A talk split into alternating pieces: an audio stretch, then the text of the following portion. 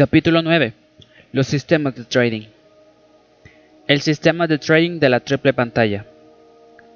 El sistema de trading de la triple pantalla fue desarrollado por este autor y se ha venido utilizando para hacer trading desde 1985.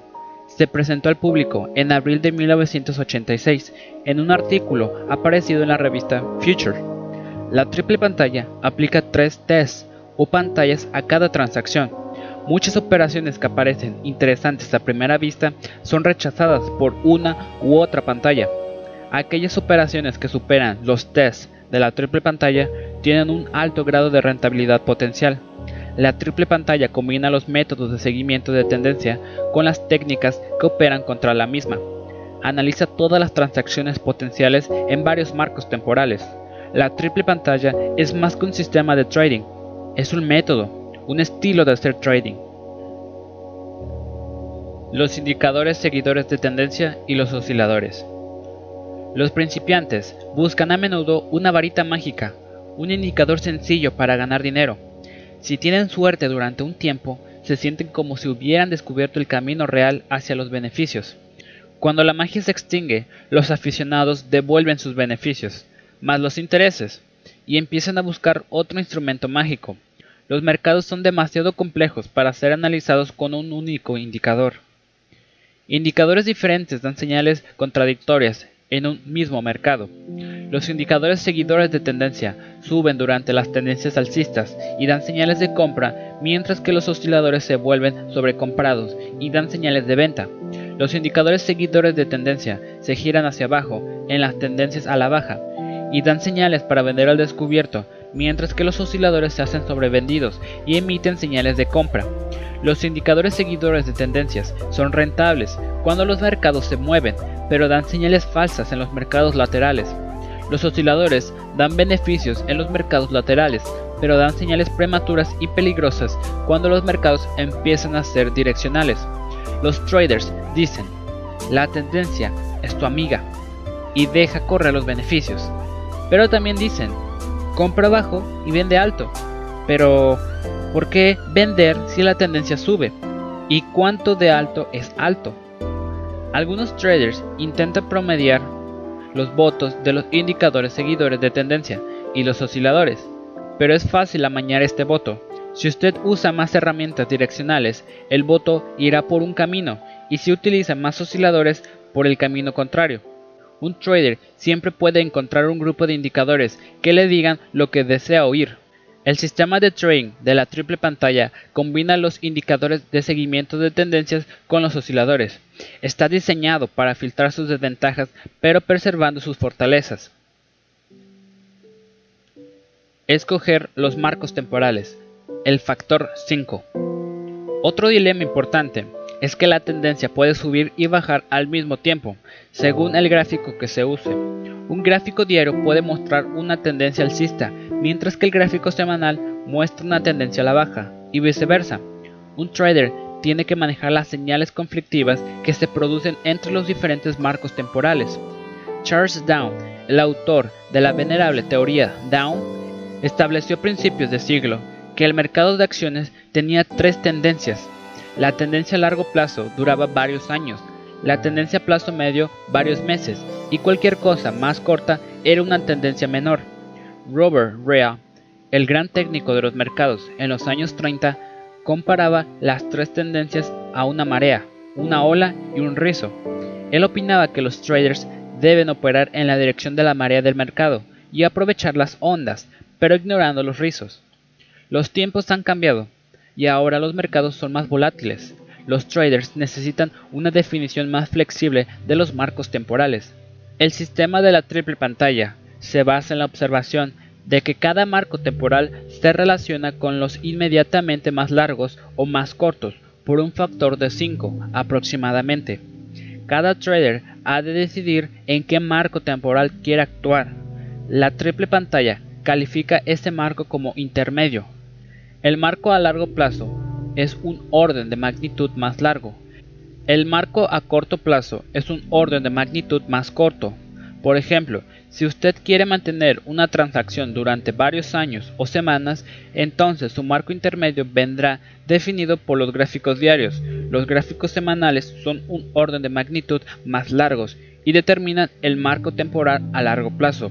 Los gráficos horarios son un orden de magnitud más cortos y determinan el marco temporal a corto plazo. Los traders diarios que mantienen sus posiciones menos de una hora pueden usar el mismo principio. Para ellos, un gráfico de 10 minutos puede definir el marco intermedio, un gráfico horario el marco a largo plazo y uno de 2 minutos el marco a corto plazo. La triple pantalla le pide que examine usted primero el marco a largo plazo. Este le muestra en qué dirección se mueve la marea, es decir, la tendencia en el marco a largo plazo. El sistema usa las olas contra la marea para entrar en las posiciones. Por ejemplo, los recortes diarios crean oportunidades de compra cuando la tendencia semanal sube. Los repuntes diarios proporcionan oportunidades para vender al descubierto cuando la tendencia semanal baja. Primera pantalla. La marea del mercado. La triple pantalla comienza analizando el gráfico a largo plazo, un orden de magnitud mayor que aquel en el que usted quiere operar. La mayoría de traders solo prestan atención a los gráficos diarios, mirando todos ellos a los mismos pocos meses de datos. Si empieza usted analizando los gráficos semanales, su perspectiva será 5 veces mayor que la de sus competidores. La primera pantalla del sistema usa indicadores direccionales para identificar las tendencias a largo plazo. El sistema original usa la pendiente del histograma del MACD para identificar la marea del mercado. La pendiente se define como la relación entre las dos últimas barras.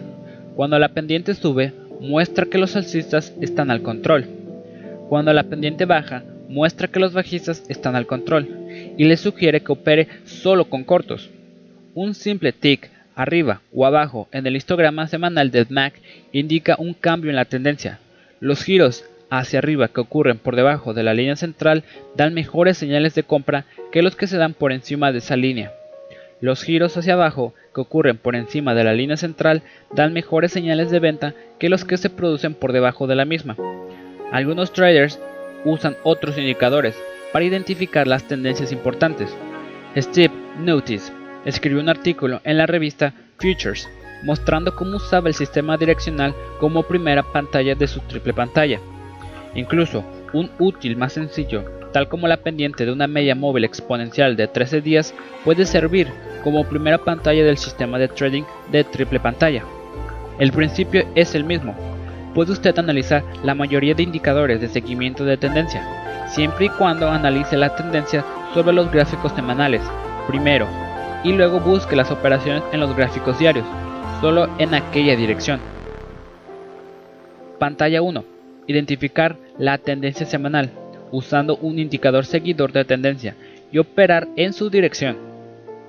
Un trader tiene tres elecciones, comprar, vender o abstenerse. La primera pantalla del sistema de trading de triple pantalla descarta una de estas opciones. Actúa como un sensor que solamente le permite comprar o abstenerse durante las tendencias alcistas importantes. Durante las grandes tendencias bajistas solo le permite vender o abstenerse usted tiene que nadar a favor de la marea o permanecer fuera del agua. Segunda pantalla. La ola del mercado. La segunda pantalla identifica la ola, que va contra la marea. Cuando la tendencia semanal sube, los recortes diarios apuntan a oportunidades de compra.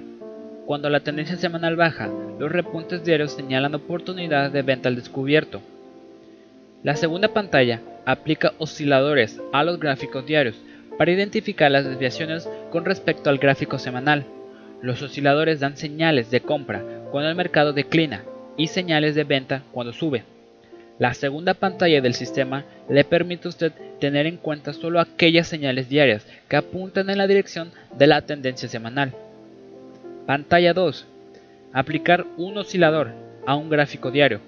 Use los recortes diarios durante las tendencias alcistas semanales para encontrar oportunidades de compra y los repuntes diarios durante las tendencias bajistas semanales para encontrar puntos de venta al descubierto.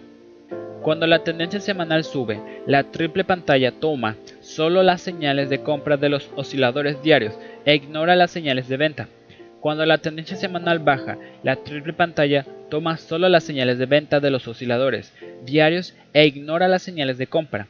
El índice de fuerza y el Elder Ray son buenos osciladores para usar con la triple pantalla, pero el estocástico y el R de Williams funcionan igualmente bien. Cuando el histograma semanal del MAC sube, la media exponencial de dos días del índice de fuerza da señales de compra cuando cae por debajo de su línea central, siempre y cuando no caiga hasta un nuevo mínimo multisemanal.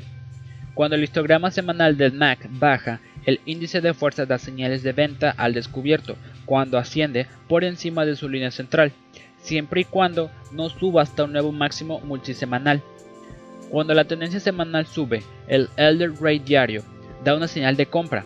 Cuando la potencia bajista desciende por debajo de cero y entonces vuelve a marcar puntos ascendentes hacia la línea del centro.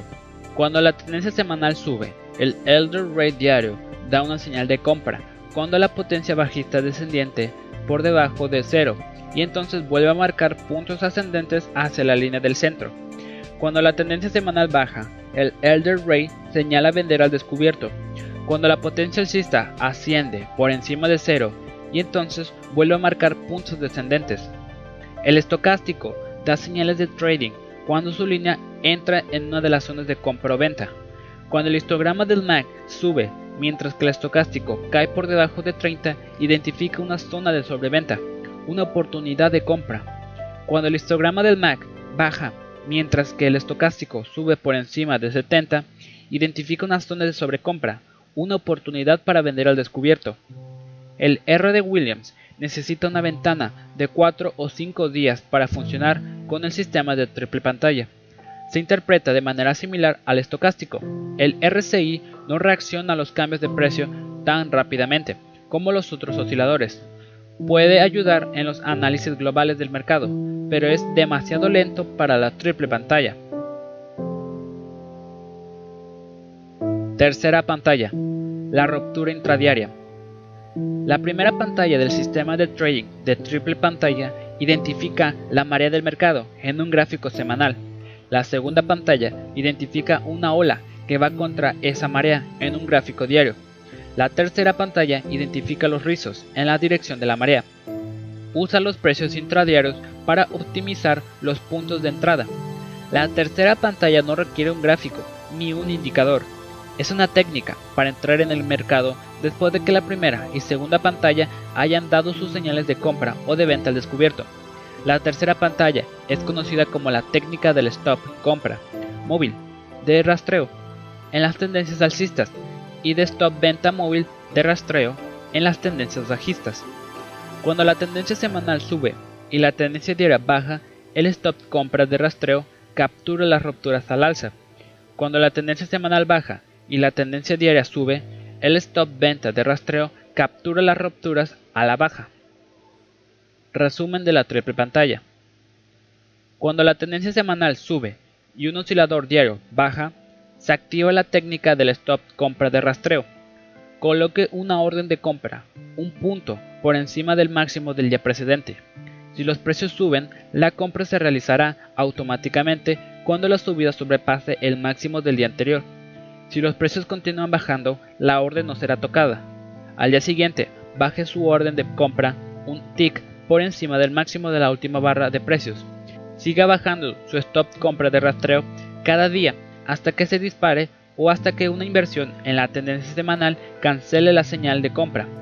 Cuando la tendencia semanal baja, espere un repunte en el oscilador diario para activar la técnica del stop venta de rastreo. Coloque una orden de venta al descubierto, un tick por debajo del mínimo del día precedente. En cuanto los precios comiencen a bajar, la venta al descubierto se realizará automáticamente cuando la bajada sobrepase el mínimo del día anterior. Si los precios continúan subiendo, siga subiendo cada día su orden de venta un tick por debajo del mínimo de la última barra de precios. El propósito de la técnica del stop venta es capturar una inversión a la baja intradiaria en la tendencia alcista diaria en la dirección de la tendencia a la baja semanal. Pantalla 3. Use la técnica del stop compra de rastreo cuando la tendencia semanal sube y el oscilador diario apunta abajo. Use la técnica del stop venta de rastreo cuando la tendencia semanal baja y el oscilador diario apunta arriba. Los stops de protección. La gestión adecuada del dinero es esencial para el éxito en el trading.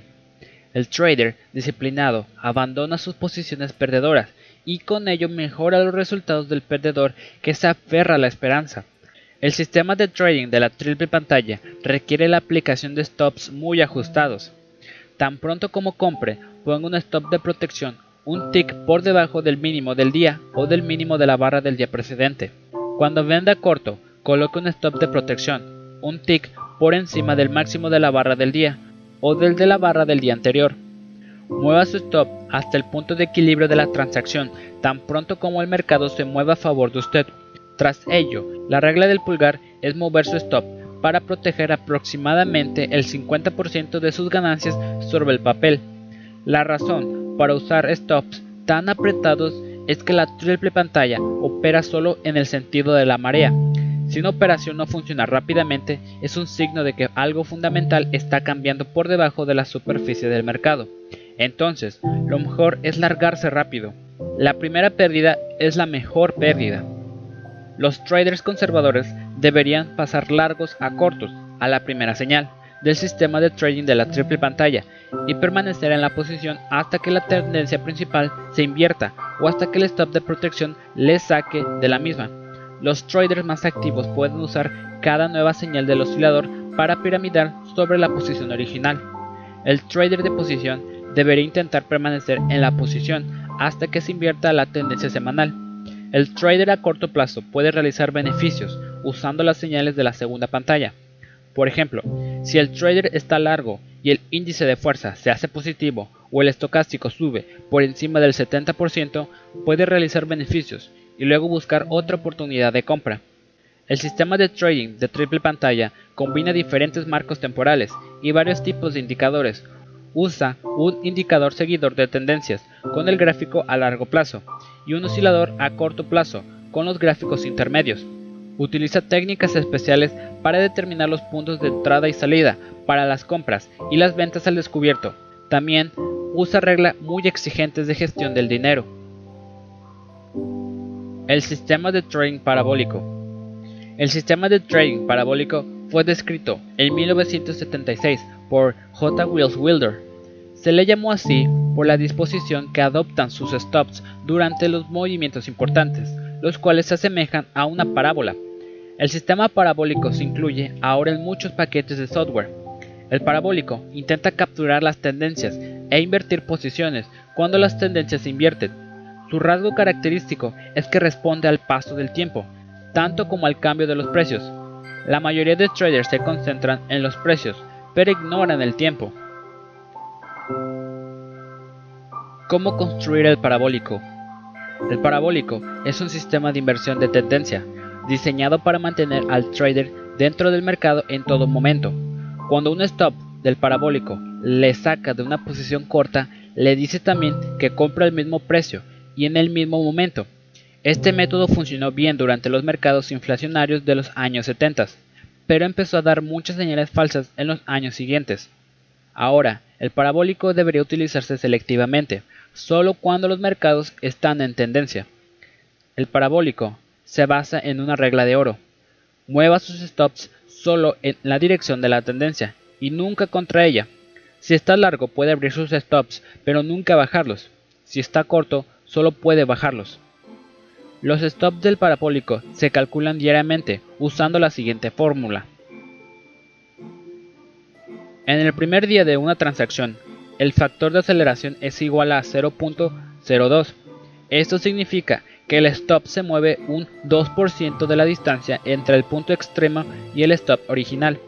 El FA se incrementa un 2% cada día que el rally alcanza un nuevo máximo o bien que la bajada alcanza un nuevo mínimo hasta el 0.2 como máximo. Si el mercado alcanza tres nuevos máximos durante una transacción de mucha duración, el FA es igual a 0.08, es decir, 0.02 más 0.02 por 3. Y si el mercado alcanza 9 nuevos máximos, el FA sube hasta su límite superior de 0.02, es decir, 0.02 más 0.02 por 9. En este último caso, el stop diario se mueve un 20% de la distancia entre el punto extremo de la transacción y el último stop. Al inicio de la transacción, el factor de aceleración es pequeño y los stops se mueven lentamente. Conforme el mercado va alcanzando nuevos máximos o nuevos mínimos, el FA aumenta y los stops se van moviendo más rápido. Si el mercado no alcanza nuevos máximos o nuevos mínimos, el FA sigue moviendo los stops en la dirección de la transacción. De este modo, el parabólico fuerza a los traders a abandonar las posiciones que no conducen a nada. Muchos traders cambian el factor de aceleración, ajustando el tamaño del 0.02 inicial y el límite superior del 0.2. Algunos lo incrementan para hacerlo más sensible, otros lo reducen para que el sistema reaccione con más lentitud. El tamaño de un paso suele moverse entre 0.015 y 0.025 y el límite superior entre 0.18 y 0.23. La psicología del trading. Los traders se arruinan por aferrarse a una posición perdedora y mantener la esperanza de que la cosa mejore. El sistema parabólico protege a los traders de la indecisión y les impone una disciplina férrea. Pone un stop tan pronto como usted entra en una posición y le prescribe que vaya moviéndolo en la dirección de la misma. Si usted se pone largo a corto, pero los precios continúan planos, le da el mensaje de que su momento de entrada estuvo equivocado. No debería usted haber comprado o haber vendido al descubierto si no tenía claro que los precios iban a moverse a favor después de entrar en la posición. El parabólico no le permite colgarse de una transacción que no lleva a ningún sitio. Este va moviendo los stops en la dirección de la posición, diciendo de hecho, o aceptas o te sales. El parabólico es extremadamente útil durante las tendencias que se embalan.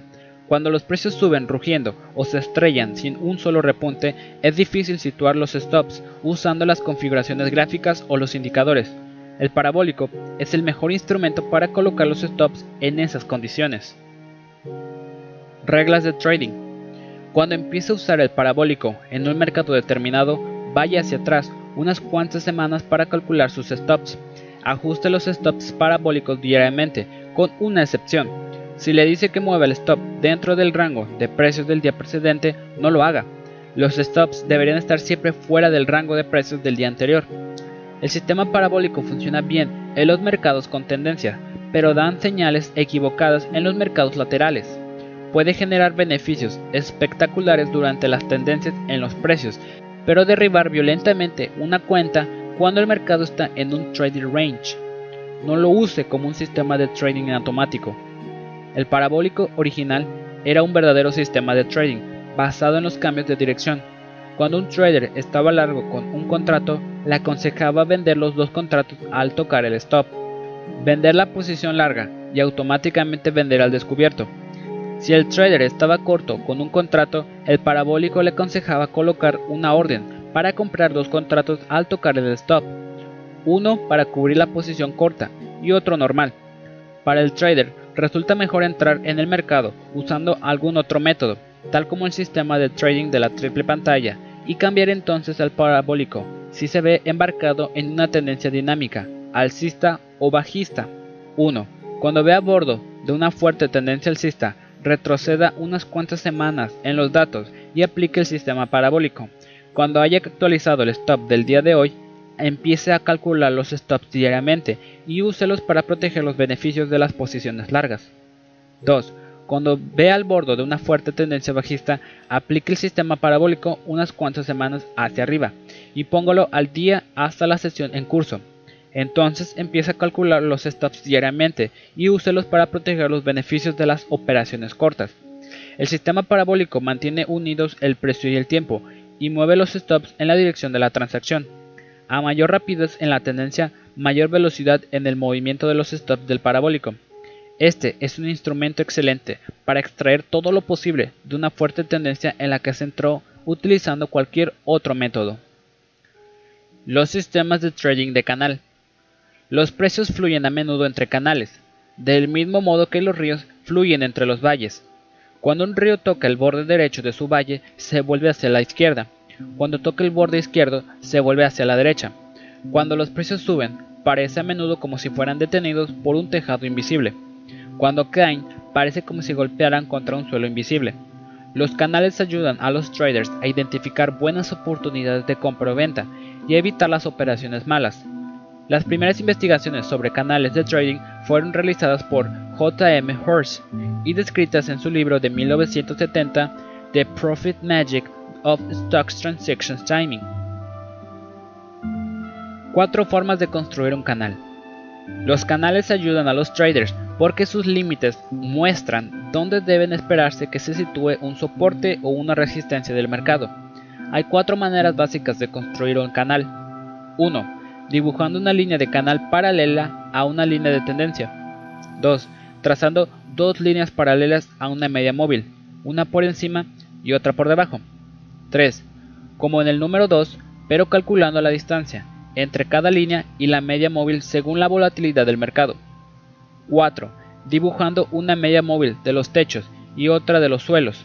Los canales paralelos a las líneas de tendencia son útiles para el análisis a largo plazo, especialmente en los gráficos semanales. Los canales alrededor de las medias móviles son más útiles para los análisis a corto plazo, especialmente en los gráficos diarios o intradiarios. Los canales cuya anchura dependen de la volatilidad son buenas para capturar los inicios de las tendencias importantes. El soporte es donde los compradores compran con mayor intensidad que los vendedores venden. La resistencia es donde los vendedores venden con más intensidad que los compradores compran. Los canales muestran dónde hay que esperar que el soporte y la resistencia se sitúen en el futuro. La pendiente de un canal identifica la tendencia de un mercado. Cuando un canal yace plano, puede usted operar aprovechando las oscilaciones confinadas entre sus paredes. Cuando el canal sube, vale la pena operar solo con largos, comprando en la parte inferior y vendiendo en la superior. Cuando el canal desciende, opere solo con cortos, vendiendo al descubierto en la pared alta del canal y cubriéndose en la pared baja. Los canales de medias móviles. Una media móvil exponencial de 13 días puede servir como un espinal dorsal de un canal. Dibuje los canales superior e inferior como líneas paralelas a la misma. La anchura del canal depende del coeficiente seleccionado por el trader. Debería usted ajustar el coeficiente para que contenga el 90 o 95% de la actividad de los precios. Un canal muestra los límites entre la actividad normal y la normal. La normal es que los precios permanezcan dentro del canal y que solo acontecimientos pocos usuales los empujen fuera del mismo. El mercado está infravalorado por debajo de la línea inferior del canal y sobrevalorado por encima de la superior. Por ejemplo, en 1992 el coeficiente del canal del gráfico diario de los futuros del Standard Poor's 500 era de un 1.5%. Si la media móvil exponencial de 13 días estaba en 400, entonces la línea superior era de 406, es decir, 400 más 400 por 1.5 entre 100, y la inferior de 394. Ajuste los coeficientes de los canales al menos una vez cada tres meses para hacer que el canal contenga del 90 al 95% de los precios. Si los precios se fugan del canal y se quedan fuera durante algo más que unos pocos días, ese canal debería ensancharse. Demasiadas inversiones dentro del canal sin llegar a alcanzar las paredes indican una volatilidad decreciente y el mercado debería estrecharse. Los mercados volátiles requieren canales amplios mientras que los mercados más tranquilos requieren canales más estrechos. Los gráficos a largo plazo necesitan canales más anchos. Como regla del pulgar, los coeficientes de los canales semanales deberían ser el doble de los diarios. Psicología de masas. Una media móvil exponencial refleja el consenso medio sobre el valor durante el tiempo cubierto por esa media. Cuando los precios suben por encima del consenso medio sobre el valor, los vendedores ven una oportunidad para recoger los beneficios de sus posiciones largas o para vender al descubierto. Cuando sobrepasan el poder a los compradores, los precios bajan. Cuando los precios caen por debajo de la media móvil, los cazadores de ganga dan un paso al frente. Sus compras y a las que los bajistas realizan para cubrirse hacen subir los precios y el ciclo se repite. Cuando los precios están cercanos a su media móvil, el mercado está valorado equitativamente. Cuando los precios están en el borde inferior o por debajo del canal, el mercado está infravalorado. Cuando los precios están en el borde superior o por encima del canal, los precios están sobrevalorados. Los canales ayudan a los traders a encontrar oportunidades de compra cuando el mercado está barato y a encontrar oportunidades de venta al descubierto cuando el mercado está caro. El mercado es como una persona, maníaco depresiva. Cuando llega al límite de la manía, está preparada para calmarse, y cuando llega al límite de la depresión, su humor está listo para mejorar. Un canal marca los límites del optimismo y del pesimismo de la masa. La línea superior marca el punto en el que los alcistas se quedan sin aliento, y la línea inferior muestra el punto donde los vendedores se han quedado exhaustos. Todos los animales luchan con más ardor cuando están cerca de su guarida. La línea de canal superior muestra dónde estarán los bajistas, entre la espada y la pared. La línea de canal inferior muestra dónde estarán los alcistas con la espada contra el muro, luchando para expulsar a los bajistas. Cuando un rally no llega a alcanzar el límite superior del canal, es un signo bajista. Muestra que los alcistas se debilitan.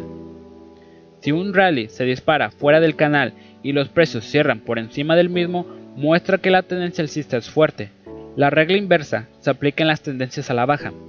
Los canales ayudan a los traders que los usan a permanecer objetivos cuando los demás quedan atrapados en una histeria alcista o bajista. Si los precios tocan la línea superior del canal, usted ve que la actitud comparadora de la masa está desbordándose y que es el momento de pensar en vender. Cuando todos se vuelven bajistas y los precios tocan el borde inferior del canal, ya sabe usted que llegó el momento de pensar en comprar en vez de vender. Reglas de trading. Los aficionados y los profesionales manejan los canales de forma diferente. Los aficionados apuestan por los disparos a larga distancia. Tienden a comprar en las rupturas al alza y a vender a descubierto en las rupturas a la baja. Cuando un aficionado ve una ruptura del canal, Espera que una nueva tendencia importante está a punto de empezar, haciéndole rico enseguida. Los profesionales operan contra las desviaciones y a favor de un retorno a la normalidad. Lo normal es que los precios se queden dentro de los canales. La mayoría de rupturas son movimientos de agotamiento que son abortados rápidamente. A los profesionales les gusta especular contra ellas. Ellos venden al descubierto tan pronto como una ruptura al alza entra en pérdida y compran cuando una ruptura a la baja deja de alcanzar nuevos mínimos. Las rupturas pueden producir ganancias espectaculares a los aficionados cuando una nueva tendencia importante se desborda fuera del canal. Los aficionados ganan ocasionalmente, pero es preferible operar con los profesionales. La mayoría de rupturas son falsas y van seguidas de cambio en su dirección. Los canales de medias móviles pueden usarse como un sistema de trading único o combinarse con otras técnicas. Gerald Opel recomienda las siguientes reglas con los canales. 1. Traza una media móvil y construye un canal a ambos lados de la misma. Cuando un canal es relativamente plano, el mercado ofrece una buena oportunidad de compra cerca del borde inferior y una buena oportunidad de venta cerca del borde superior. 2. Cuando la tendencia se da la vuelta hacia arriba y el canal sube de forma acusada, una penetración del borde superior del canal muestra un momento comprador muy fuerte indica que tendrá usted probablemente una oportunidad más para vender en el área de precios altos que se están produciendo. Lo normal es que el mercado retorne a su media móvil tras la penetración al alza, ofreciendo una excelente oportunidad de compra. Vende su posición larga cuando el mercado retorne a la parte alta del canal. 3. Las reglas anteriores funcionan al revés en el cuadro de las tendencias agudas a la baja. Una ruptura del borde bajo del canal indica que es probable que los precios retornen a la media móvil, ofreciendo otra oportunidad para vender al descubierto. Cuando los precios retornan a la línea inferior del canal, es tiempo de cubrir cortos. Las mejores señales de trading se obtienen con una combinación de canales e indicadores técnicos. Los indicadores dan sus señales más fuertes cuando divergen los precios. Un método para combinar los canales y las divergencias han sido descritos por Manning Stoller en una entrevista con el que se suscribe. 4.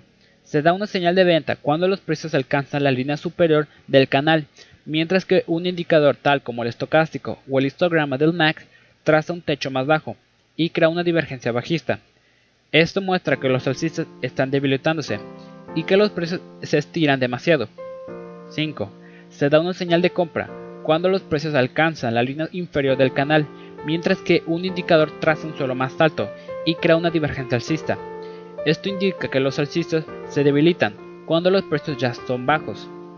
Debemos analizar los mercados en más de un marco temporal.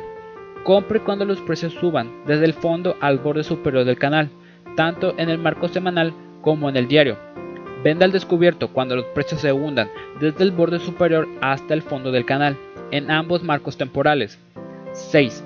Compre por debajo de la media móvil cuando el mercado crezca y recoja beneficios en la línea superior del canal. Venda al descubierto cuando el canal caiga y recoja beneficios en la línea inferior del canal. Los canales de desviación típica. Bandas de Bollinger. Los canales de desviación típica fueron propuestos por Perry Kaufman en su libro The New Commodity Trading System and Methods y popularizados por el analista John Bollinger. La única característica de las bandas de Bollinger es que su anchura cambia en función de la volatilidad del mercado.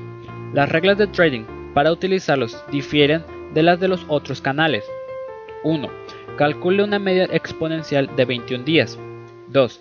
Reste la media móvil de cada precio de cierre para obtener las desviaciones de la media. 3.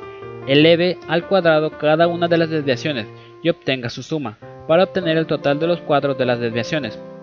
4. Divide el total de los cuadrados de las desviaciones por la longitud de la media móvil exponencial para obtener la media de los cuadrados de las desviaciones. 5. Saque la raíz cuadrada de la media de los cuadrados de las desviaciones para obtener la desviación típica. Estos pasos, establecidos por John Bollinger, pueden ser realizados por muchos paquetes de software para análisis técnico.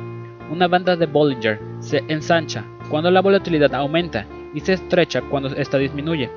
Una banda de Bollinger estrecha detona un mercado adormecido, tranquilo. Los mayores movimientos del mercado tienden a surgir con una erupción desde unas bases planas. Las bandas de Bollinger ayudan a encontrar las transacciones de un mercado tranquilo a un mercado activo. Cuando los precios se elevan por encima de una banda de Bollinger muy estrecha, dan una señal de compra. Cuando caen desde una banda muy estrecha, dan una señal de venta al descubierto. Cuando los precios retornan a su canal desde el exterior, es tiempo de cerrar posiciones. Las bandas de Bollinger son muy útiles para los traders de opciones. Los precios de las opciones dependen fuertemente de las oscilaciones y de la volatilidad. Las bandas de Bollinger la ayudan a comprar cuando la volatilidad es reducida y las opciones relativamente baratas. También le ayudan a vender al descubierto cuando la volatilidad es alta y las opciones caras. Más sobre los canales. Algunos traders usan canales cuya línea superior es una media móvil de los techos y cuya línea inferior es una media móvil de los suelos. Parecen mucho más irregulares que otros canales. El trader ha de escoger un periodo de alisado para estos canales. Aquí como en otros casos, una media móvil exponencial de 13 días es una apuesta razonable. Una media móvil exponencial de 13 días de los techos crea la línea superior del canal y una media móvil de 13 días la línea inferior del canal. Un indicador popular es el Commodity Channel Index. Se basa en los mismos principios de los canales, es decir, mide las desviaciones con respecto a una media móvil. Si usa canales para hacer trading, puede prescindir del CCI. Los canales son mejores porque le mantienen en contacto visual con los precios. Capítulo 10. La gestión del riesgo las emociones y las probabilidades. Las emociones del trading son tan fuertes que a menudo los traders se sienten como si estuvieran colocados. Una operación es para ellos como una entrada para el cine o para un partido de fútbol, pero el trading es una distracción mucho más cara que el cine. Nadie puede estar colocado y hacer dinero al mismo tiempo. El trading emocional es enemigo del trading exitoso. La avaricia y el miedo llevan a un trader a la ruina. Debe usted usar el intelecto en vez de operar con el instinto como guía. Un trader que se marea con los beneficios es como un abogado que empezará a contar el dinero en medio de un juicio. Un trader que se cabrea con las pérdidas es como un cirujano que se desmayará al ver sangre. Un profesional de verdad no se excita demasiado con las ganancias o las pérdidas. El objetivo en cualquier campo de actividad profesional es alcanzar la autorrealización personal, llegar a ser el mejor médico, el mejor abogado o el mejor trader. Entonces, el dinero fluye hacia ellos casi sin que se den cuenta. Usted ha de concentrarse en operar bien y no en el dinero. Cada transacción ha de manejarse con una operación quirúrgica, seriamente, con sobriedad, sin chapuzas o atajos. ¿Por qué no puede vender Johnny? Un perdedor no puede cortar sus pérdidas rápidamente. Cuando una operación empieza a ponerse fea, él se aferra a la esperanza. Le parece como si no pudiera permitirse salir de la operación. Hace cábalas sobre los márgenes y sigue confiando en un cambio de la situación. Sus pérdidas en papel van creciendo hasta que llega un momento en que lo que parecía una mala pérdida semeja casi una ganga. Al final, su broker le obliga a tragarse la píldora y aceptar el castigo. Entonces, en cuanto se sale de la operación, el mercado se dispara en la dirección que le resultaba favorable. El perdedor está listo entonces para darse de cabeza contra la pared. Si hubiera resistido un poco más, hubiera hecho una pequeña fortuna. Pero las tendencias cambian. Cuando cambian, porque la mayoría de perdedores están en la misma situación. Estos actúan impulsados por su instinto, en vez de usar su cabeza. Las emociones de la gente son parecidas, sin que importe el ambiente cultural o los niveles educativos. Un trader asustado, con las manos húmedas de sudor y el corazón acelerado, siente lo mismo, tanto si creció en Nueva York como si lo hizo en Hong Kong, sin que importe el hecho de que tenga 2 o 20 años de escolarización.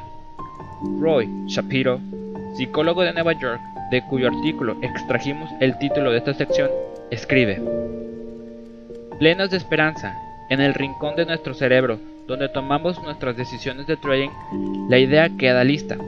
Una dificultad para vender es el afecto que experimentamos hacia nuestra transacción. Al fin y al cabo, una vez que algo es nuestro, tendemos naturalmente a estimarlo. Este afecto hacia las cosas que compramos ha sido llamado afecto de permanencia por psicólogos y economistas, y todos nosotros lo reconocemos en nuestras transacciones financieras igual que ocurre con la incapacidad que tenemos para desprendernos de esa vieja prenda deportiva que cuelga en nuestro armario. El especulador está ligado por parentesco con la idea. La posición toma sentido como una extensión personal de nosotros mismos, casi como si fuera hija nuestra. Otra razón por la que Johnny no vende, incluso cuando la posición está perdiendo terreno, es porque desea soñar. Para muchos, en el momento de comprar el juicio crítico se debilita y la esperanza se adueña del proceso de decisión. En los mercados, soñar es un lujo que nadie puede permitirse. Si sus operaciones están basadas en los sueños, haría mejor gastándose el dinero en una haría mejor gastándose el dinero en un psicoterapeuta. El doctor Shapiro describe un test que muestra cómo se conduce la gente en los negocios, que conlleva azar. Primero, a un grupo de gente se le ofrece la siguiente alternativa. Participar en un juego con 75% de probabilidad de ganar 1000 dólares a la larga, u obtener una ganancia segura de 700 dólares. 4 de cada 5 sujetos escogieron la segunda opción, incluso cuando se les explicó que la primera llevaba a la ganancia de 750 a la larga. La mayoría toma una decisión emocional y se conforma con una ganancia inferior. Otro test. Un grupo de gente debe escoger entre una pérdida segura de 700 dólares o bien participar en un juego que conlleva a la larga un 75% de probabilidad de perder 1000 dólares y un 25% de no perder nada. 3 de cada 4 escogen la segunda opción, condenándose así a perder 50 dólares más de lo necesario. Al tratar de evitar el riesgo, maximizan sus pérdidas. La gente que hace trading dominada por sus emociones quiere ganancias seguras y rechaza las apuestas interesantes, que incluyen una parte de incertidumbre. Sin embargo, se embarcan en juegos arriesgados para evitar asumir pérdidas seguras. Tomar beneficios rápidamente y aplazar la aceptación de las pérdidas es algo que va con la naturaleza humana. La conducta irracional aumenta cuando la gente se siente presionada, según el Dr. Shapiro, las apuestas de más riesgo se incrementan en las dos últimas carreras del día. Es el trading emocional lo que destruye a los perdedores. Si revisa usted sus anotaciones, verá que los daños verdaderos a sus cuentas proceden de unas pocas pérdidas importantes o por una larga serie de pérdidas ocasionadas mientras intentaba salir de un hoyo. La buena gestión del dinero le evitará para empezar caer en hoyos. La probabilidad y la incomprensión de los números. Los traders que pierden buscan algo seguro, se aferran a la esperanza y se niegan irracionalmente a aceptar pequeñas pérdidas. Su trading se basa en las emociones. Ellos no comprenden los conceptos claves de la probabilidad, no tienen ni idea de las probabilidades o de los procesos aleatorios y abrigan muchas supersticiones sobre estas cosas. La falta de sentido del número es una debilidad intelectual de los traders que les resulta fatal. Sin embargo, estas sencillas ideas pueden aprenderse en muchos libros clásicos. El apasionante libro In Numeracy de John Helen Paulus es una excelente introducción a los conceptos de la probabilidad. Paulus describe como una persona aparentemente preparada. Le dijo durante un cóctel, si la probabilidad de que llueva el sábado es de 50% y de 50% para el domingo, entonces es seguro de que tendremos un fin de semana con lluvia. Alguien que comprende tan poco acerca de la probabilidad es seguro que perderá dinero si, hace trading. Usted tiene una deuda consigo mismo para adquirir los conceptos matemáticos fundamentales que conlleve el trading. Ralph Baines empieza su importante libro Portafolio McNerman Formula con un párrafo delicioso. Lance una moneda al aire. Durante un instante experimentará usted una de las más fascinantes paradojas de la naturaleza, el proceso aleatorio. Mientras la moneda esté en el aire, no hay forma de saber si saldrá cara o cruz. Sin embargo, lo que ocurrirá a la larga puede predecirse con una exactitud razonable. La esperanza matemática es un importante concepto para los traders. Se conoce como ventaja del jugador o ventaja de la casa, según a quien favorezcan las probabilidades del juego. Si usted y yo lanzamos una moneda al aire, ninguno tiene ventaja. Cada uno de nosotros tiene un 50% de probabilidades de ganar. Pero si usted lanza una moneda en un casino, que se queda con el 10% de cada tirada, usted solo ganará 90 centavos por cada dólar que pierda. Esta ventaja de la casa crea una esperanza matemática negativa para usted. Ningún sistema de gestión del dinero puede batir a un juego de esperanza matemática negativa durante un periodo largo de tiempo. Una esperanza positiva. Si sabe usted contar las cartas en el blackjack, puede tener una ventaja contra el casino. Una ventaja le permite ganar más veces de lo que pierde en un periodo de tiempo largo. Una buena gestión del dinero puede ayudarle a hacer más dinero, aprovechando su ventaja, y a minimizar las pérdidas. Sin una ventaja, haría usted mejor destinarlo su dinero a obras de caridad. En el trading, la ventaja procede de un sistema que entrega mayores ganancias que pérdidas, retrasos de ejecución y comisiones. Ningún método de gestión del dinero puede compensar los fallos de un mal sistema de trading. Solo puede usted ganar si opera con una esperanza matemática positiva, un sistema de trading sensato. Especular a base de intuiciones conduce al desastre. Muchos traders actúan como ebrios, merodeando por un casino, yendo de juego en juego. Los retrasos de ejecución y las comisiones destruyen a los que operan con exceso. Los mejores sistemas de trading son toscos y robustos, se componen de unos pocos elementos. Cuanto más complejos son los sistemas, más elementos pueden fallar. A los traders les gusta optimizar sus sistemas utilizando los datos históricos. El problema estriba en que su broker no le permite que usted haga sus operaciones en el pasado. Los mercados cambian y los parámetros ideales para el pasado pueden ser buenos para el día de hoy. En vez de ello, intente desoptimizar su sistema. Estudie cómo se comporta en condiciones desfavorables. Un sistema robusto se mantiene bien cuando los mercados cambian y es muy probable que en el mundo real funcione mejor que un sistema mejor optimizado. Finalmente, cuando desarrolle un buen sistema, no lo embrolle, diseñe otro si le gusta andar enredado. Como dijo Robert Preacher, la mayoría de traders cogen un buen sistema y lo destruyen al tratar de hacerlo perfecto. En cuanto disponga de un buen sistema de trading, habrá llegado el momento de fijar las reglas para la gestión del dinero. La gestión del dinero. Suponga que he puesto un penique, tirando una moneda al aire. Cara, gano yo. Cruz, pierde usted. Supongamos que dispone usted de 10 dólares y que yo tengo un dólar. Incluso, aunque yo tenga menos dinero, tengo poco miedo. Podemos jugar durante mucho tiempo, a menos que dos brokers se interpongan entre nosotros, y nos vayan drenando el capital a base de comisiones y retrasos de ejecución. Las probabilidades cambian totalmente si usted y yo subimos la apuesta a un cuarto de dólar. Si yo tengo solo un dólar, entonces una sucesión de solo cuatro pérdidas encadenadas me sacará del juego. Si tiene usted 10 dólares puede permitirse perder un cuarto de dólar 40 veces consecutivas. Una serie de 4 pérdidas es mucho más probable que una de 40, siendo el resto de factores iguales. El trader más pobre es el que primero se arruina. La mayoría de aficionados piensan que los otros factores distan mucho de ser los mismos. Ellos se consideran bastante más listos que el resto de nosotros. La industria del trading trabaja duro para reforzar este espejismo, diciendo a los traders que los ganadores se quedan el dinero de los perdedores. Tratan así de ocultar el hecho de que el trading es un juego de suma negativa.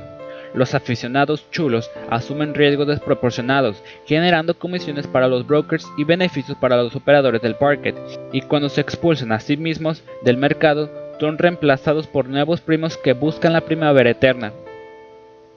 Ante todo, sobrevivir. El primer objetivo de la gestión del dinero es asegurar la supervivencia. Debe usted evitar los riesgos que podrían sacarle del mercado. El segundo objetivo es obtener una rentabilidad uniforme. Y el tercero, sacar una alta rentabilidad si es posible. Pero la supervivencia es lo primero. No arriesgue todo el fajo. Es la primera regla del trading. Los perdedores la violan cuando apuestan demasiado en una sola operación. Estos continúan apostando lo mismo e incluso más durante una mala racha.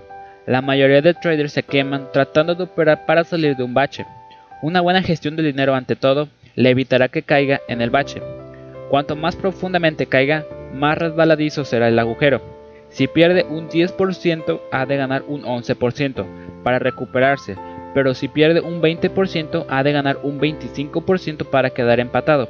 Si pierde un 40%, entonces ha de ganar un desmensurado 67%, y si pierde el 50% necesita un 100% simplemente para recuperarse. Mientras que las pérdidas crecen aritméticamente, las ganancias necesarias para la recuperación se incrementan geométricamente. Debería usted saber por anticipado cuánto puede permitirse perder, es decir, saber cuánto y a qué nivel cortará las pérdidas. Los profesionales huyen tan pronto como huelen los problemas y vuelven a entrar cuando lo consideran conveniente. Los aficionados se aferran a la esperanza. Hágase rico, poco a poco. Un aficionado que pretende hacerse rico de golpe es como un mono sentado sobre una rama delgado. Cuando intenta atrapar una fruta madura, la rama se rompe bajo su peso. Los traders institucionales como grupo suelen tener más éxito que los traders privados. Están comprometidos ante sus jefes, lo cual refuerza la disciplina. Si un trader pierde por encima de su límite en una sola operación, se le echa a la calle por insubordinación. Si pierde más allá de su límite mensual, se le suspende para el resto del mes y se convierte en el chico de los recados, llevando café a los otros traders. Si excede el límite de pérdidas mensual durante varios meses consecutivos, la compañía o lo despide o lo cambia de sitio. Este sistema hace que los traders institucionales eviten las pérdidas. En cambio, los traders privados han de ser sus propios vigilantes. Un aficionado que abre una cuenta de trading de 20 mil dólares y espera convertirla en un millón antes de dos años es como un adolescente que se fuga a Hollywood para llegar a ser cantante de pop. Puede tener éxito, pero las excepciones no hacen más que confirmar la regla. Los aficionados intentan enriquecerse, pero se destruyen cuando asumen riesgos más grandes. Pero si disponen de cuerda suficiente, se ahorcan. A veces, los aficionados me preguntan qué porcentaje de beneficio pueden llegar a obtener haciendo trading. La respuesta depende de su habilidad o de sus carencias, así como de las condiciones del mercado. Sin embargo, nunca hacen otra pregunta mucho más importante. ¿Cuánto perderé antes de que pare de hacer trading para volver a evaluarme a mí mismo, a mi sistema y al mercado? Preocúpese de cómo manejar las pérdidas. Los beneficios ya cuidarán de sí mismos. La persona que saca un 25% de rentabilidad anual es el rey de Wall Street. Muchos gestores de fondos sacrificarían a su primogénito para conseguirlo. Un trader capaz de doblar su dinero en un año es una estrella, alguien tan raro como un músico pop o un deportista de élite. Si se plantea objetivos modestos y los consigue, puede llegar muy lejos. Si consigue un 30% anual, la gente le suplicará que gestione su dinero. Si maneja 10 millones de dólares, una cantidad corriente en los mercados actuales, su comisión por la gestión puede llegar al 6% de esa cantidad, es decir, unos 600 mil dólares al año. Pero si consigue un 30% del beneficio, se quedará con un 15% como prima de incentivo, otros 450 mil dólares. Ganará, pues, más de un millón de dólares haciendo trading sin asumir grandes riesgos. Tenga presente estas cifras la próxima vez que plantee una operación. Trate de establecer el mejor registro con ganancias uniformes y pequeñas pérdidas. ¿Cuánto hay que arriesgar? La mayoría de traders caen abatidos por una de estas dos balas, la ignorancia o la emoción. Los aficionados actúan movidos por presentimientos y tropiezan en operaciones que nunca deberían haber sido iniciadas debido a su esperanza matemática negativa. Los que sobreviven al estado de inocencia virginal siguen adelante desarrollando mejores sistemas. Cuando adquieren confianza, levantan la cabeza por encima de la madriguera y les alcanza la segunda bala. La confianza les hace avariciosos, entonces arriesgan demasiado dinero en una operación y una corta secuencia de pérdidas los saca del mercado. Si arriesga usted una cuarta parte de su cuenta en cada operación, la ruina está garantizado será usted desplumado por una serie muy corta de pérdidas, lo que ocurre incluso con los mejores sistemas de trading. Incluso si arriesga solo una décima parte de su cuenta, no sobrevivirá demasiado tiempo. Un profesional no puede permitirse más que un pequeño porcentaje de sus disponibilidades en una única transacción. El aficionado, por otra parte, tiene la misma actitud hacia el trading que el alcohólico hacia la bebida. Se sienta para distraerse un rato y acaba destruyéndose a sí mismo. Numerosas pruebas han demostrado que la máxima capacidad que un trader puede arriesgar sobre una operación aislada sin dañar sus perspectivas a largo plazo es de un 2% de su disponibilidad. Este límite incluye retrasos de ejecución y comisiones. Si dispone de 20 mil dólares en su cuenta, no puede arriesgar más de 400 dólares en una sola operación. Si dispone de más de 100 mil dólares, no puede arriesgar más de 2 mil en una transacción. Pero si solo tiene $2,000 dólares en su cuenta, entonces no arriesgue más de 200 por operación. La mayor parte de aficionados sacuden la cabeza cuando oyen esto. Muchos de ellos tienen pequeñas cuentas y la regla del 2% les arranca las fantasías de un rápido enriquecimiento. Del otro lado, los profesionales más exitosos encuentran la regla del 2% demasiado alta. Ellos no permiten arriesgar más de un 1 o 1.5% en cada operación el 2% establece un robusto suelo a la cantidad de daño que el mercado puede infligir a sus cuentas. Incluso una serie de 5 o 6 operaciones perdedoras no paralizará sus propósitos.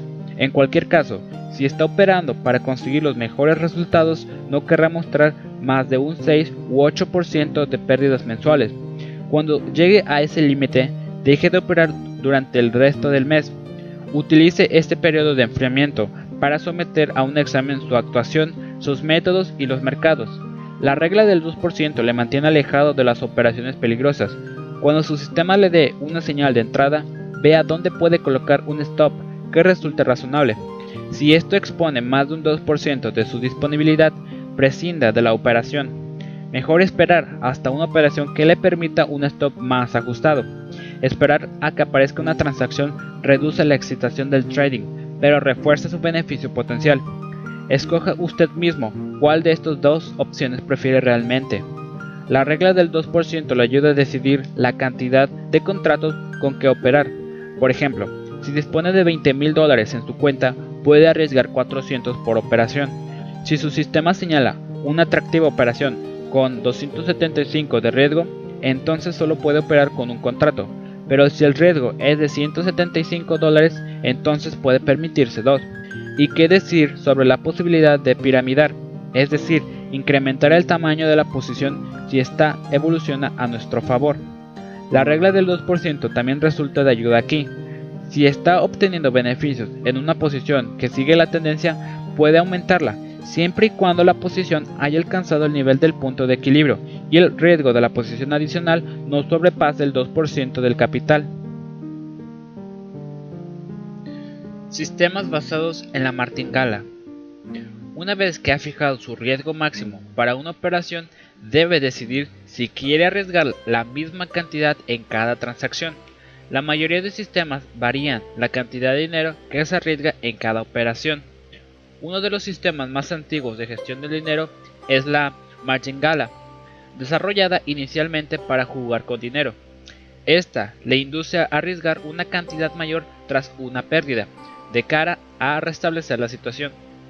No hace falta decir que este enfoque tiene un gran atractivo emocional para los perdedores.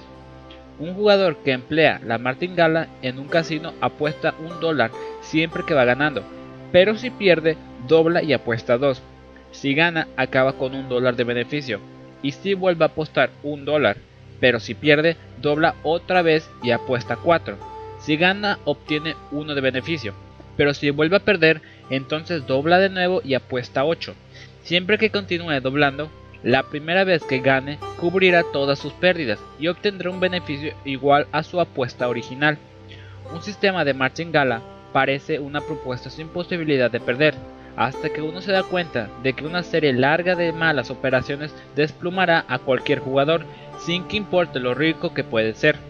En un caso extremo, un jugador que empezará con un dólar y pierda en 46 tiradas consecutivas tendría que apostar 70 billones de dólares en su 47 apuesta. Con toda seguridad se quedaría mucho antes sin dinero o bien toparía con el límite impuesto por el casino sobre cada apuesta. Un sistema de martingala resulta fútil si usted quiere una esperanza matemática negativa o nula. Es autodestructiva, aunque usted disponga de un sistema ganador y una esperanza positiva. A los aficionados les gustan los sistemas basados en la martingala, debido a su atractivo emocional.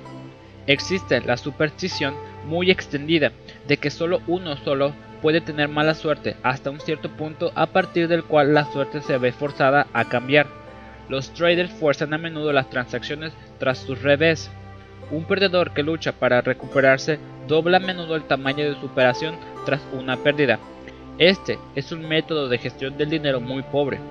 Si desea variar el volumen de su trading, la lógica dice que debería operar más a menudo cuando su sistema se sincroniza con el mercado y está ganando dinero. Conforme aumenta su cuenta, el 2% le permite operaciones de mayor talla. Por el contrario, debería restringir el número de operaciones cuando su sistema pierde el paso con el mercado y va usted perdiendo dinero. El F óptimo. Algunos traders que desarrollan sistemas informatizados de trading creen en lo que ellos llaman el F óptimo. La fracción de capital que arriesgan en cualquier operación depende de una fórmula basada en los resultados de su sistema de trading y del tamaño de su cuenta. Es un método complejo, pero tanto si lo usa como si no, puede sacar de él algunas ideas interesantes. Rolf Baines mostró en su libro Portfolio Magnetic Formulas que 1 el F óptimo cambia constantemente. 2. Si opera más allá del F óptimo no tiene ningún beneficio y está virtualmente seguro de ir a la ruina. 3. Si opera menos del F óptimo, su riesgo disminuye aritméticamente, pero sus beneficios decrecen geométricamente. Hacer trading con el F óptimo es emocionalmente duro, porque puede llevar a pérdidas máximas del 85% se debería intentar solamente si se dispone de auténtico capital riesgo. El punto clave aquí es que si opera por encima de la fracción óptima, está seguro de destrozar su cuenta. La lección es, si duda, apueste menos. Las pruebas informáticas de las reglas de gestión del dinero han confirmado varias reglas y observaciones de los viejos tiempos. La verdadera medida del riesgo financiero de cualquier sistema es su mayor operación perdedora. Esta depende de la longitud de una serie adversa de operaciones que nunca se pueden prever. La diversificación puede amortiguar las pérdidas máximas. Usted puede diversificar operando en varios mercados y usando diferentes sistemas. Los mercados muy relacionados, como por ejemplo las divisas, no ofrecen una verdadera diversificación. El trader modesto debe conformarse con seguir una regla muy simple, poner todos los huevos en la misma cesta y vigilarlos con ojos de águila. Según Baines, las pruebas con ordenador han probado varias de las reglas comunes de la gestión del dinero. Nunca haga promedios a la baja. nunca responda a una llamada al margen. Si debe soltar lastre, liquide primero la peor posición. El primer error es el más barato. La reinversión de beneficios. Preste atención a cómo se siente cuando maneja los beneficios. Muchos traders se sienten divididos entre la probabilidad de hacerse rápidamente con un mayor fajo de dinero y el temor de perder. Un trader profesional retira con toda calma una parte del dinero de la cuenta, del mismo modo que cualquier otro profesional obtiene un ingreso por su trabajo. Un aficionado que agarra temerosamente un beneficio y compra algo con él antes de que pueda perderlo simplemente demuestra poca confianza en su capacidad para hacer dinero. La reinversión puede convertir un sistema ganador en un sistema perdedor, pero ningún método de reinversión de beneficios podrá cambiar un sistema perdedor en uno ganador. Dejar los beneficios en la cuenta le permite hacer dinero con más rapidez, operando con más contratos o estableciendo posiciones a largo plazo y usando stops menos ajustados. Retirar una posición de sus beneficios genera flujo de caja. El gobierno también tiene su parte en forma de impuestos. No existe una regla sencilla y rápida para dividir los beneficios entre la reinversión y su uso personal.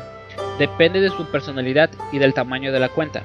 Si empieza con una cuenta pequeña, digamos 50 mil dólares, no querrá drenar beneficios de la misma. Pero si su cuenta se mueve por las 6 cifras, puede empezar a tratarla como un negocio destinado a la obtención de ingresos. Tendrá usted que adoptar decisiones personales importantes. Necesita 30 mil o 300 mil para vivir? ¿Está dispuesto a reducir gastos para dejar más dinero en la cuenta de trading? Las respuestas a estas preguntas dependen de su personalidad. Asegúrese de que está utilizando el intelecto y no sus emociones cuando tome estas decisiones. ¿Cómo salir de las posiciones?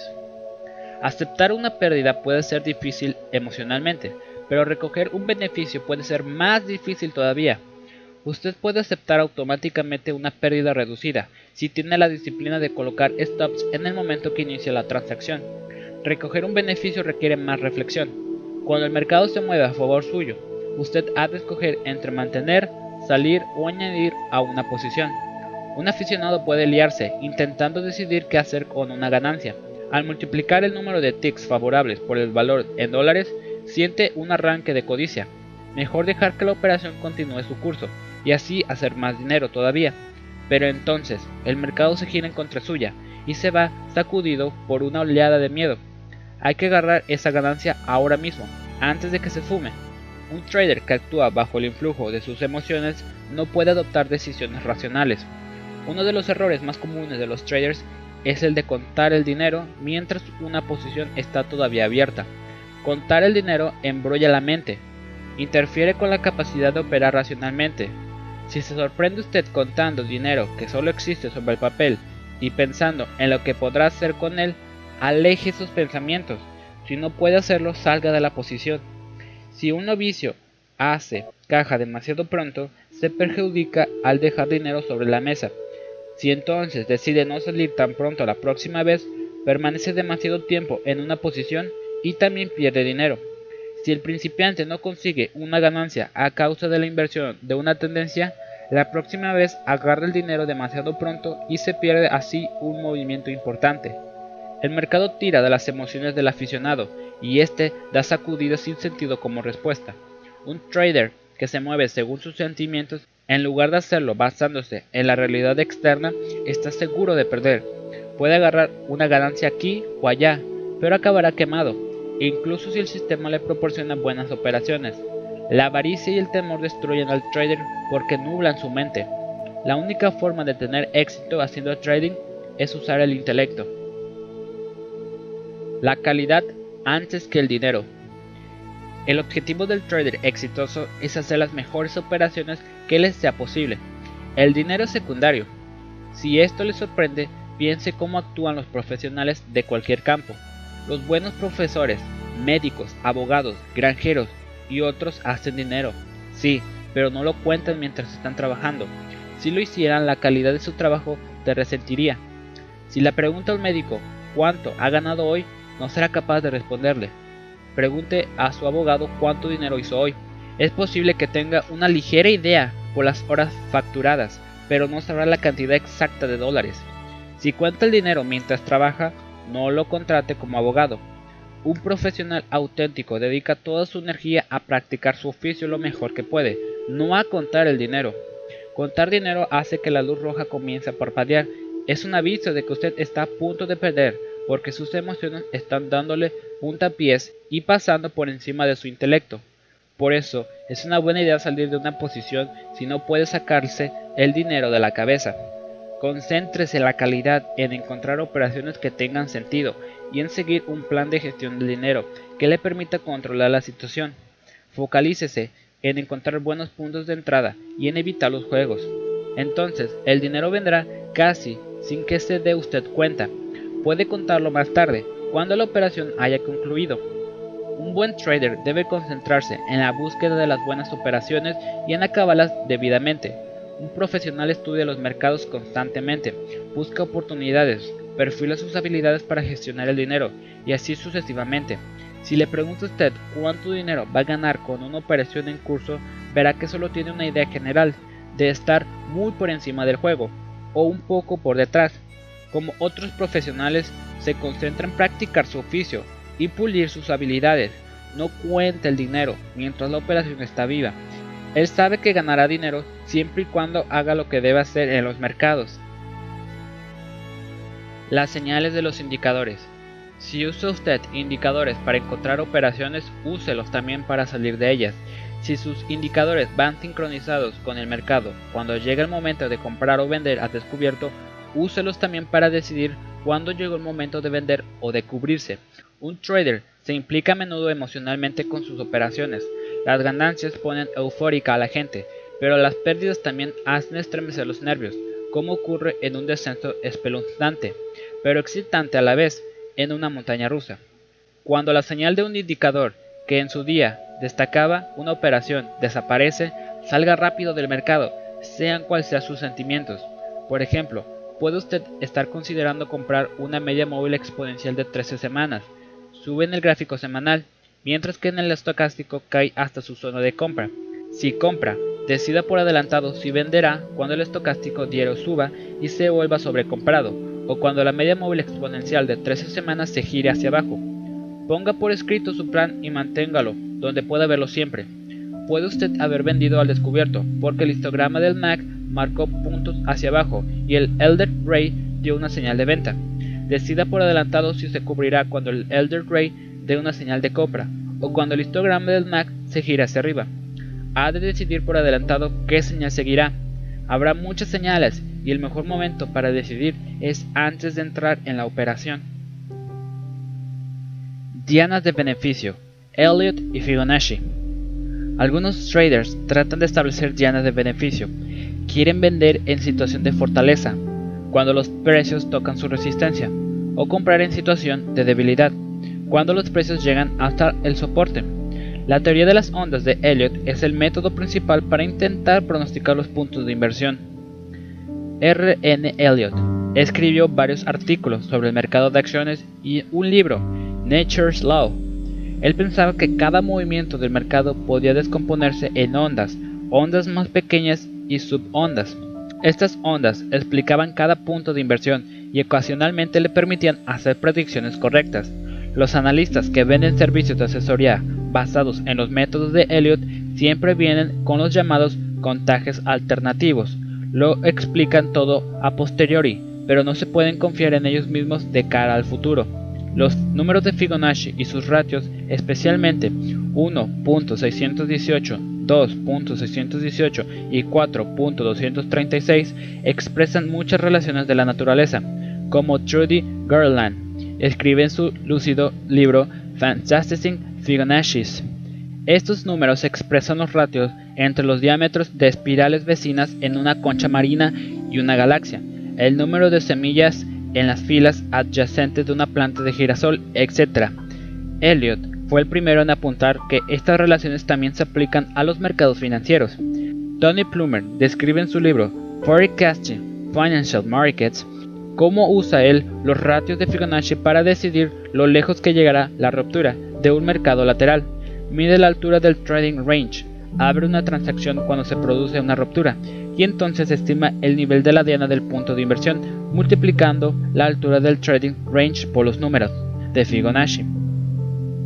Los traders experimentados combinan las dianas de beneficio con otros estudios técnicos, buscan señales del indicador en los puntos de inversión previamente proyectados. Si los indicadores divergen de la tendencia cuando ésta se aproxima a una diana, eso refuerza las señales para salirse. Operar con dianas solamente puede subirse la cabeza de los que creen excesivamente en ellas. Los mercados son demasiado complejos para que puedan ser manejados con unos pocos números. ¿Cómo poner stops?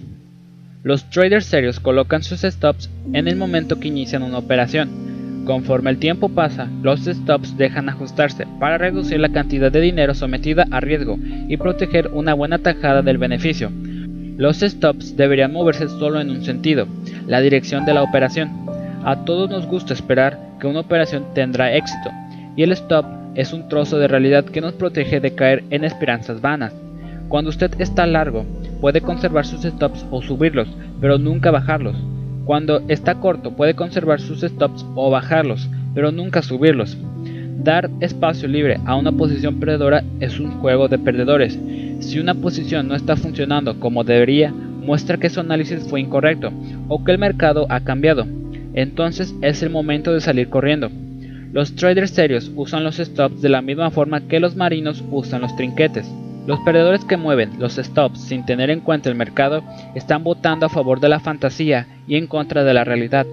Aprender a colocar los stops es como aprender a conducir defensivamente. La mayoría de nosotros aprendemos las mismas técnicas y entonces las adaptamos a nuestro estilo personal. Las que siguen son las reglas básicas para colocar los stops. 1. Orden de stop loss. Coloque el stop en el momento de entrar en la transacción.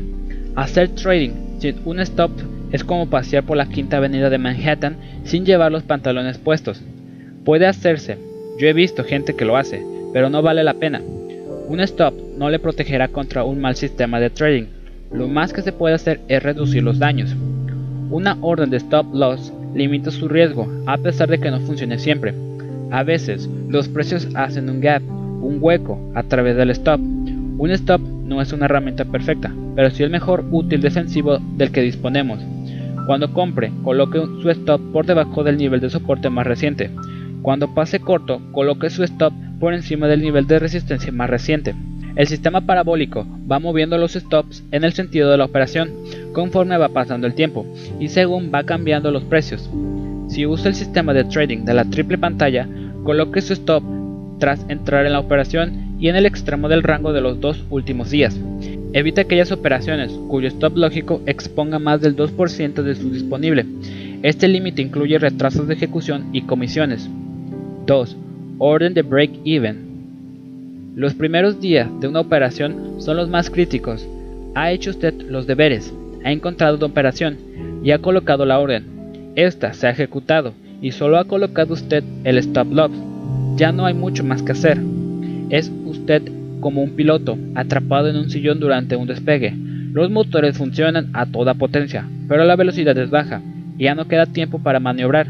Siéntese simplemente y confíe en su sistema. Tan pronto como los precios empiecen a moverse a favor suyo, mueva su stop al nivel de punto de equilibrio. Cuando el despegue se haya completado, su vuelo está en un estado más seguro. Ahora debe escoger entre conservar su dinero o ganar más, en vez de escoger entre una pérdida y una ganancia. Por regla general, los precios tienen que haberse alejado de su punto de entrada por más de la media del rango diario, antes de que usted mueva su stop al punto de equilibrio. Saber cuándo hacerlo es algo que requiere experiencia y buen juicio. Cuando mueve su stop hasta el punto de equilibrio se incrementa el peligro de obtener una señal falsa. Los aficionados se ven perjudicados a menudo por dejar dinero por encima de la mesa. Muchos aficionados solo se permiten una entrada en una operación. Sin embargo, no hay nada malo en reentrar en una transacción después de haber sido desalojado de la misma por un stop. Los profesionales siguen intentando entrar hasta que consiguen una buena entrada, usando una apretada gestión del dinero. 3. Orden de protección de ganancias. A medida que los precios continúan moviéndose a favor de usted, tiene que proteger los beneficios que ya tiene sobre el papel. El beneficio sobre el papel es dinero real, Trátelo como el mismo respeto con el que trata al dinero que tiene en su billetero. arriesgue solo una parte de él, como un precio que ha de pagar por continuar en la operación. Si es usted un trader conservador, aplique la regla del 2% a los beneficios que existen sobre el papel. La orden de protección de ganancias en un stop de dinero que protege el saldo disponible de su cuenta. Continúe moviéndose en la dirección de la operación de tal manera que el 2% de su capital ahora en crecimiento no peligre. Otros traders más agresivos siguen la regla del 50%.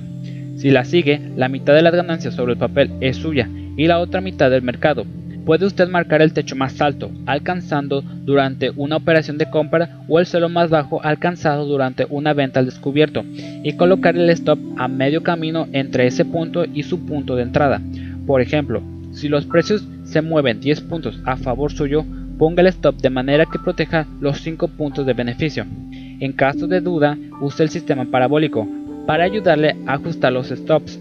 Cuando dude entre permanecer o salirse de una operación, recoja beneficios y vuelva a evaluar la situación desde la barrera. No hay nada malo en salir y volver a entrar en una operación. La gente piensa con mucha más claridad cuando su dinero no peligra. Tras la operación, una transacción no finaliza cuando la cierra. Usted debe analizarla y aprender de ella. Muchos traders echan la nota de confirmación en un cajón y se ponen a buscar la siguiente operación. Con ello se pierden algo esencial en el proceso de aprendizaje para llegar a ser un trader profesional, revisión y autoanálisis.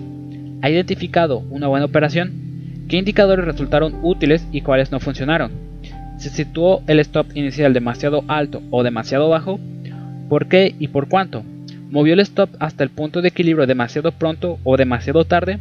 ¿Resultaron los stops demasiado ajustados o demasiado largos? ¿Reconoció las señales para salir de una transacción? ¿Qué es lo que debería hacer de manera diferente? ¿Qué sintió en los diferentes estados de la operación? ¿Este tipo de análisis es un antídoto contra el trading emocional? Hágase usted mismo estas y otras preguntas y aprenda de sus experiencias. Un análisis frío e inteligente le hace mucho más bien que redojearse con las ganancias y revolcarse con las lamentaciones. Empiece a llevar un cuaderno con anotaciones sobre antes y después. Cada vez que entre en una operación, imprima los gráficos del momento. Péguelos en la hoja izquierda del cuaderno y apunte abajo las razones para comprar o vender al descubierto. Escriba también el plan de manejo de la transacción. Cuando salga de la operación, imprima de nuevo los gráficos y péguelos en la hoja derecha del cuaderno. Ponga por escrito las razones que le hicieron salir y liste lo que hizo bien y lo que hizo mal. Con todo ello tendrá un registro visual de sus operaciones y pensamientos. Este cuaderno le ayudará a aprender del pasado y descubrir puntos ciegos en su pensamiento. Aprenda de la historia y aproveche sus experiencias.